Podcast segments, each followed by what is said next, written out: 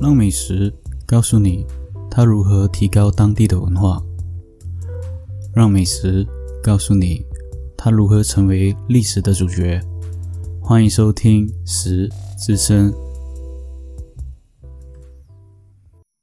Hello，大家好，欢迎收听《食之声》，我是主持人 Roger。今天呢，我们的这道美食呢，它有经过了两千年的变化。慢慢的形成了这道美食。那这道美食是什么呢？就是鸡肉火锅。但是这一个鸡肉火锅呢，我们要去日本，因为是日式的鸡肉火锅。那话不多说，我们来开始料理吧。首先呢，我们要准备以下的材料哦：金葱一根，然后把它切断，然后硬豆腐。和切块，但是硬豆腐呢？假如说你要处理，因为日日式的是烧豆腐嘛，烧豆腐主要是把豆腐烧一烧，就是有一些胶状，然后来去放在汤那边会比较好吃。所以你可以把硬豆腐呢用那种喷火的烧一烧，过才切块哦。之后呢，我们就准备了这一个叫做。红冬菇是像我们平时看的日式火锅里面的那个冬菇哦。嗯，将冬菇怎样处理呢？基本上呢，把顶部那边呢用刀划成一个花形，看起来会比较漂亮。然后金针菇一盒，跟我们的豆皮一盒。那红冬菇的部分，刚刚我忘了说，红冬菇的部分呢，其实你准备两。个或三个，假如你个人比较喜欢吃的话，你可以准备多一点。然后之后就是我们的牛肉片啊、猪肉片啊、鸡腿肉啊。记得哦，你买鸡腿肉的时候，你可以买鸡扒，那它自动帮你去骨，那时候你比较好处理。然后之后我们经常火锅用的肉丸啊、鱼丸啊都可以。之后准备我们的乌冬，乌冬呢就是主要是吃了最后。剩下汤的时候可以放乌冬下去，或者是你本身就放乌冬下去，它会很好吃，就是当做乌冬乌冬面这样吃。食材的部分我们已经准备好了嘛？那我们现在来开始料理吧。我们先把鸡排呢放在平底锅煎啊，不用用油哦，因为鸡肉本身有脂肪，你煎煎成两面金黄色就可以了。因为它煎的过程呢，不用用油，它的脂肪自然会吸收在锅那一边。煎熟后的鸡排呢，我们把它切成小块，之后用你煎好过后剩下的那些油哦，来把那个硬豆腐煎上色，就像刚才我说的烤豆腐的形状一样，就把它煎上色过后才切成块。所以我们的金葱已经切成段了嘛，然后我们的。冬菇也是已经切好了，然后金针菇也切好了，那我们就把它放进了土砂锅里面。那放进土砂锅呢，是一个摆盘的工作，主要你可以的话，你就准备一些小白菜，可以放在底部，这样子呢，你的汤呢本身就有那种小白菜的那个味道哦。顺便一提哦，当你做这一个。呃，酱料之前呢，你可以先准备好昆布高汤哦。那昆布高汤呢，制作方式呢，我会放在那一个嗯寿喜烧那一边，那教你如何制作这个昆布高汤。所以我们先处理好了昆布高汤，剩下的昆布高汤呢，可以拿来做这个火锅料理。再准备我们的酱料，就是汤头的酱料，准备两汤匙的。白味增是匕首，芝士的味增，然后两汤匙的生抽，两汤匙的 sake 清酒，啊，一小汤匙的糖，然后再加上我们的一百五 ml 的昆布高汤哦。把食材放在土砂锅过后呢，你可以把汤汁淋淋上去就好。最后盖锅，盖锅过后呢，就是等汤头煮好，我们的日式的。鸡肉火锅就完成了。那在鸡肉火锅完成过程中呢，我们可以先做一些火锅酱料。日本的火锅酱料呢，它主要是有柠檬、酱油跟一个叫做白芝麻酱。那柠檬酱油的部分呢，其实就是准备一颗柠檬，然后将柠檬里面的汁搅出来，之后呢，加三汤匙的日式酱油，记得一定是日式酱油。为什么呢？因为日式酱油它本身偏甜，不会像生抽这样子偏咸。然后再加上一汤匙的味淋，是日式的味淋。那味淋呢，可以在日式的那种超市可以买到，或者是。基本上普通的百货市场都会有，啊，味淋这一个东西，然后再加上一汤匙的糖，然后再加上我们两盎司的白萝卜。那白萝卜要怎么处理呢？白萝卜基本上你把白萝卜嗯去掉它的皮过后呢，你用那种削成丝的那种用具把白萝卜削成丝，然后过再加上两汤匙的葱花去搅拌它，那我们的酱汁呢就做好了。它的口感会比较偏向酸酸的，所以吃起来比较开胃。酸有了嘛？那我们准备甜的，甜的呢就是我们的白芝麻酱。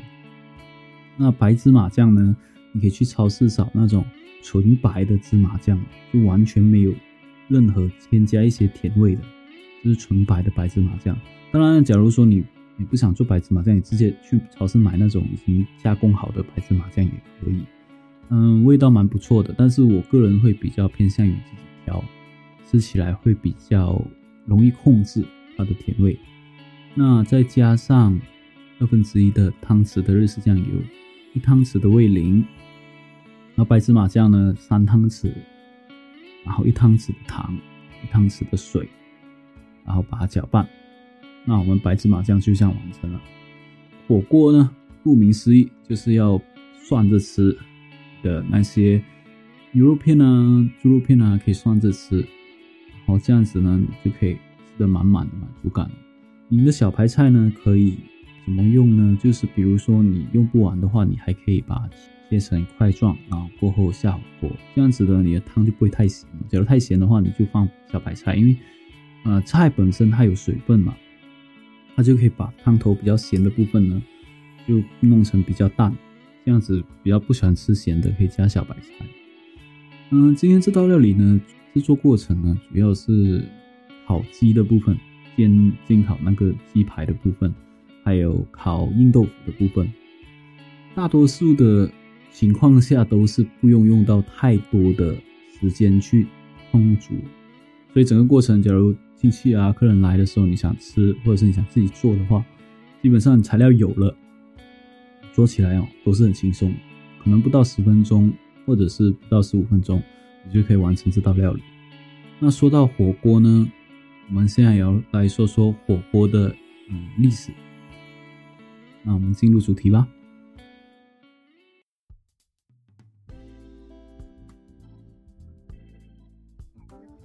说到火锅，火锅在中国的记载历史上有两千多年了，就像我们今天的两千多年的演变。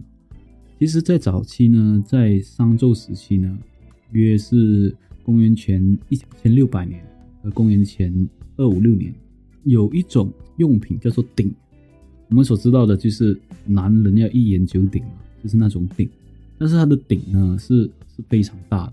那它的鼎呢，是主要是叫做钟鸣鼎食，将牛肉啊、羊肉啊，食材通通放入鼎里面，然后用用生火呢。让它煮熟，然后就形成了火锅的雏形。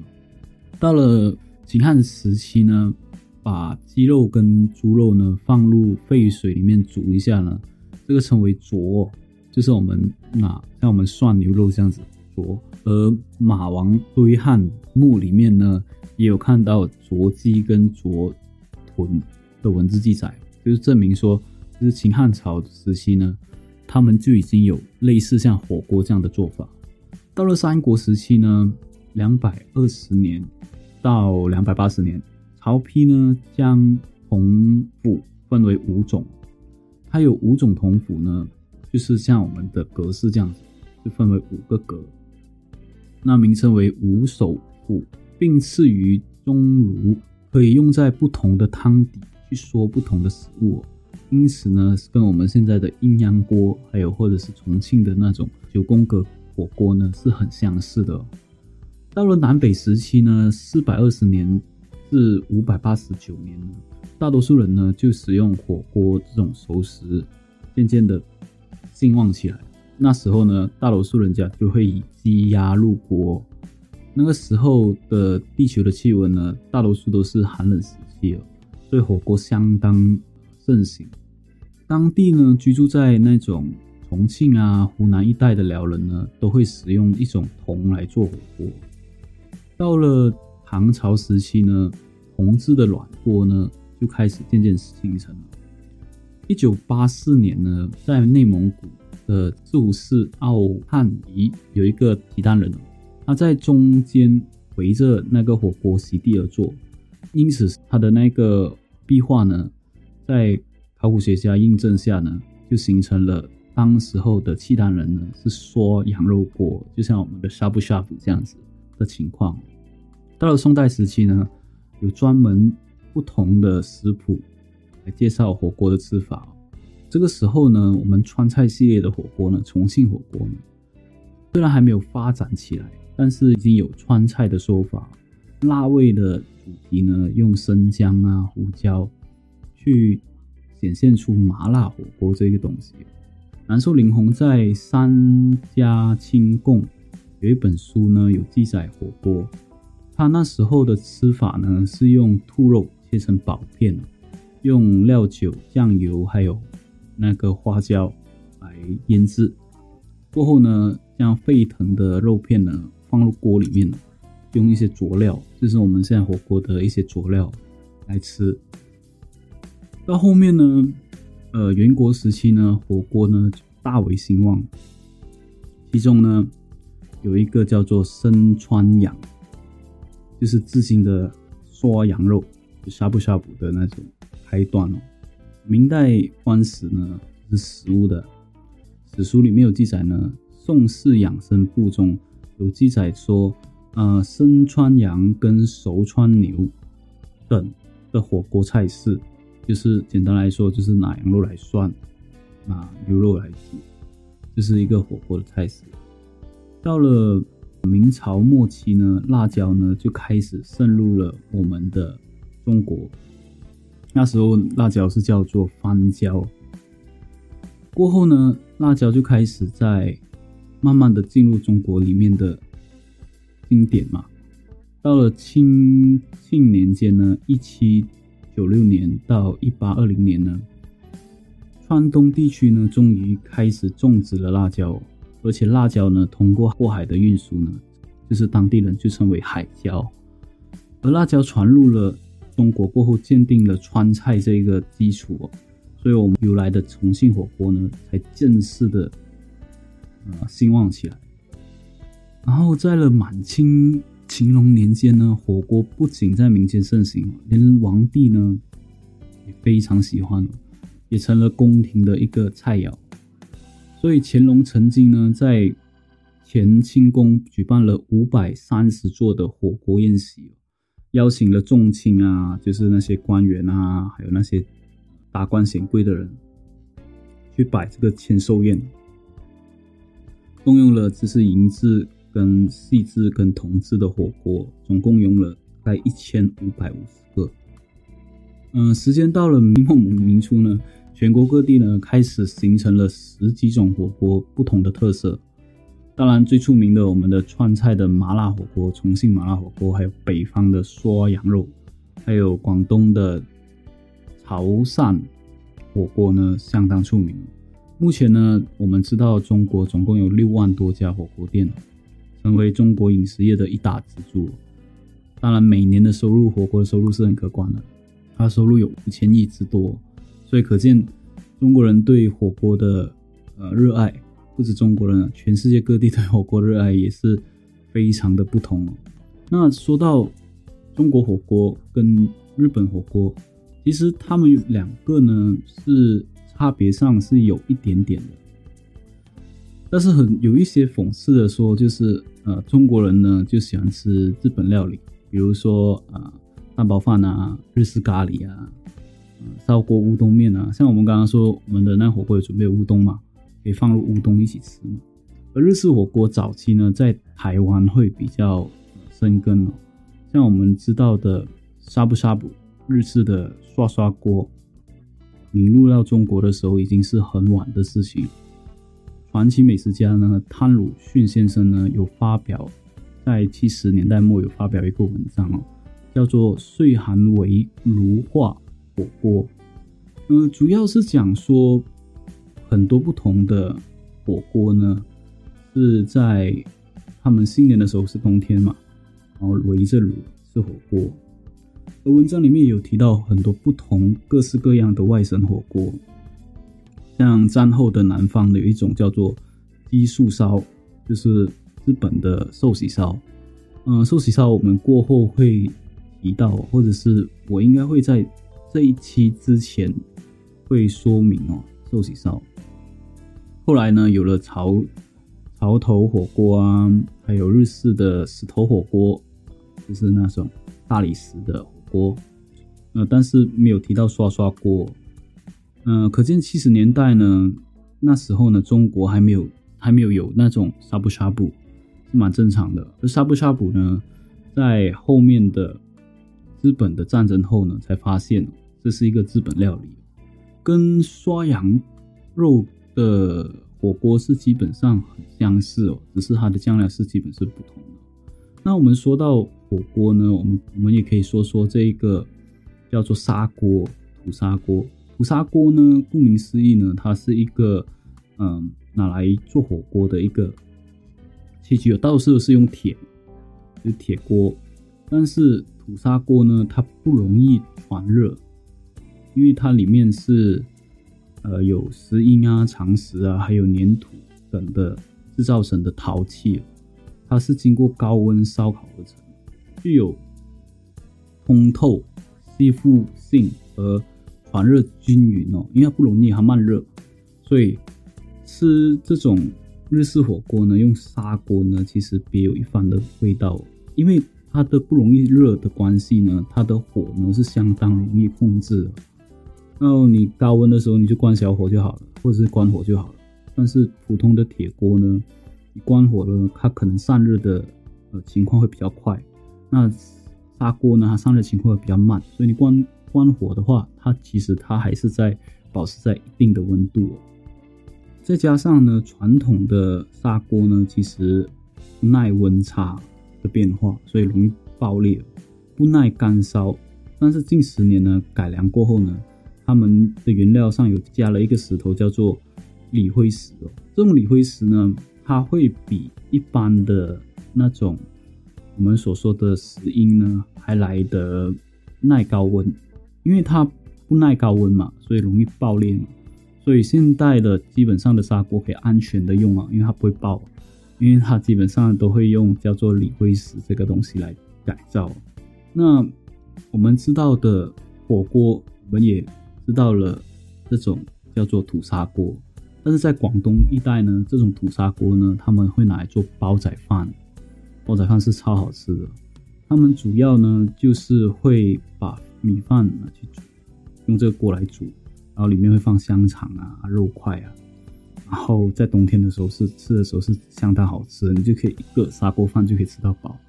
假如你单人吃的话啦，因为一个人吃一锅其实。锅不大的话，其实吃得完的。但是你锅大的话，可能要两个人到四个人。那传统的砂锅是陶器嘛？历史上呢，开始发明砂锅这东西呢，传说呢是尧帝发明的，相当于有也有几千年的历史。那为什么以前人都不会用砂锅去做这个火锅呢？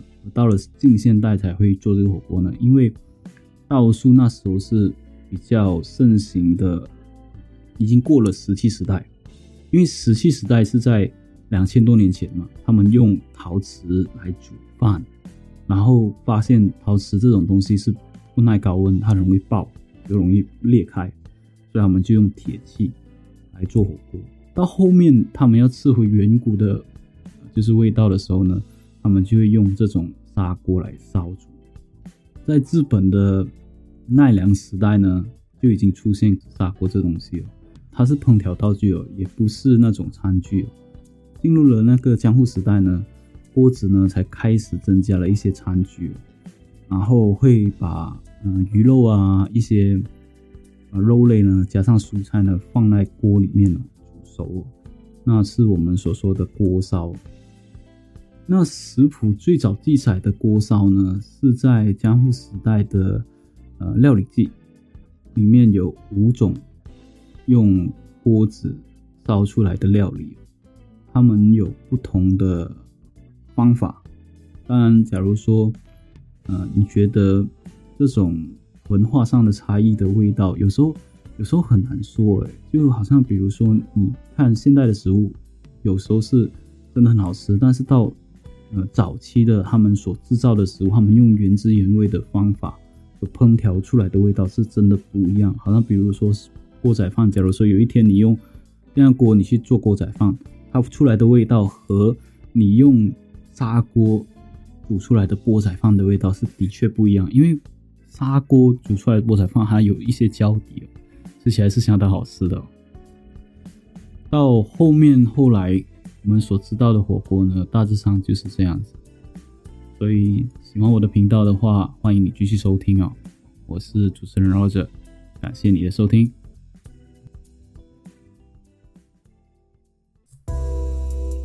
我们故事说完啦。喜欢我的频道的话，记得留言、订阅、分享，还有给个五星好评。感谢你的收听。